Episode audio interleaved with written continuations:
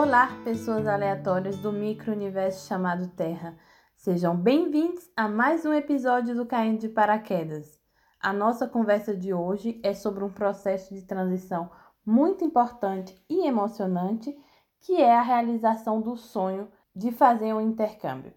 Pensar no momento em que esse projeto se concretiza para mim ainda me dá uns arrepios. Mas vamos lá. Antes de falar do momento da decolagem, que significa deixar o Brasil, e da aterrissagem, que é a chegada na França, preciso voltar algumas semanas antes e explicar alguns detalhes sobre o visto PVT. O visto Programa Férias Trabalho só pode ser pedido dois meses antes da data prevista para a viagem. E isso é uma verdadeira tortura porque significa que você vai receber a resposta se o seu dossiê foi aprovado ou não, faltando poucos dias para a data da sua viagem, o que nos obriga, de uma certa forma, a organizar uma viagem de um ano meio às escuras, pois a resposta pode ser sim e também pode ser não. Uma verdadeira aposta com altas doses de adrenalina. Mas o que é ruim pode piorar. Rindo de nervoso. E no meu caso, piorou muito. Faltando duas semanas para minha viagem, eu não sabia se meu dossiê tinha sido aprovado ou não, porque o universo se encarregou de colocar mais emoção nessa história. E o que aconteceu foi o seguinte: o e-mail que eu tinha registrado no consulado para eles me contactarem e dar resposta sobre o meu pedido de, de visto foi hackeado. Vocês acreditam?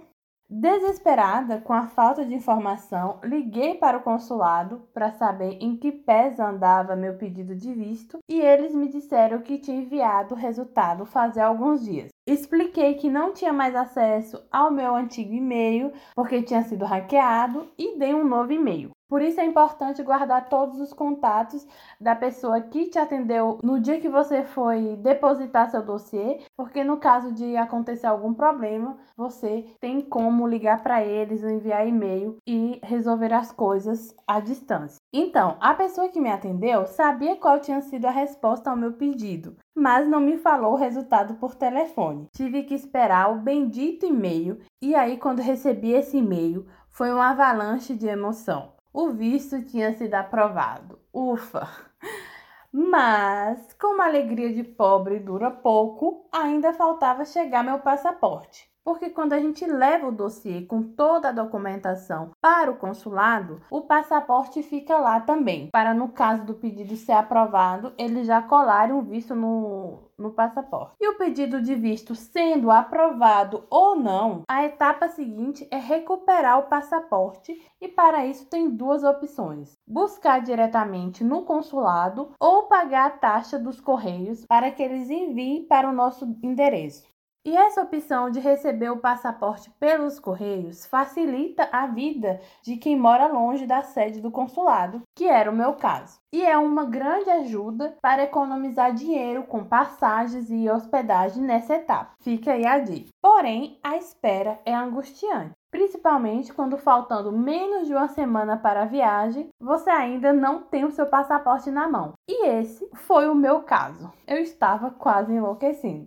Felizmente, os planetas se alinharam novamente e eu recebi o meu passaporte com visto. E confesso para vocês que só foi nesse momento que acreditei que tinha dado certo. E foi a partir desse dia que compartilhei que iria viajar para a França porque até então tudo era muito incerto. Por isso eu sugiro organizar esse processo de demanda de visto em paralelo à sua rotina, à sua vida normal e até mesmo a outros projetos. E só depois da aprovação do visto compartilhar com outras pessoas. Meu conselho é só desfazer a vida no Brasil, pedir demissão, trancar a universidade, abrir a champanhe quando estiver com visto no, no passaporte e de malas prontas.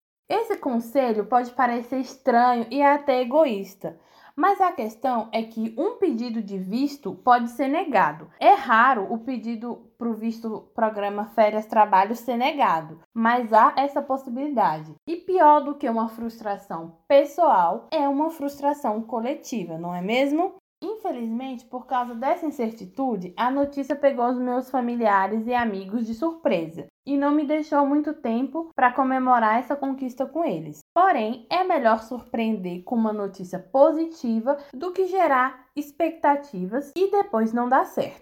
Então, é depois de toda essa saga que finalmente chega o dia da viagem. No entanto, um momento importante de muita felicidade também pode ser atravessado por uma tristeza profunda. Complexo isso, né? E foi o que aconteceu quando despedi da minha família. Dizer adeus à minha mãe e ao meu irmão no aeroporto da minha cidade foi um momento de emoções conflitantes, tanto para mim quanto para ele. Nós estávamos felizes com essa conquista que é uma conquista pessoal e coletiva, pois venho de uma família humilde, onde sou a primeira a ter a oportunidade de fazer um intercâmbio, mas ao mesmo tempo ficamos de coração partido, pois a partir de então, geograficamente, teria um oceano de distância entre nós. Mas era hora da primeira decolagem.